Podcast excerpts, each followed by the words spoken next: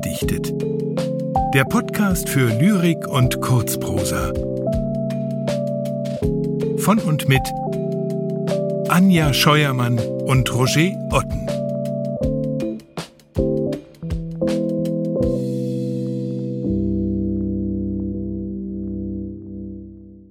Gotthold Ephraim Lessing Lob der Faulheit Faulheit, endlich muss ich dir auch ein kleines Loblied singen. Oh, wie sauer wird es mir, dich nach Würden zu besingen. Doch ich will mein Bestes tun. Nach der Arbeit ist gut ruhen. Höchstes Gut. Wer dich nur hat, dessen ungestörtes Leben, ach, ich gähn, ich werde matt.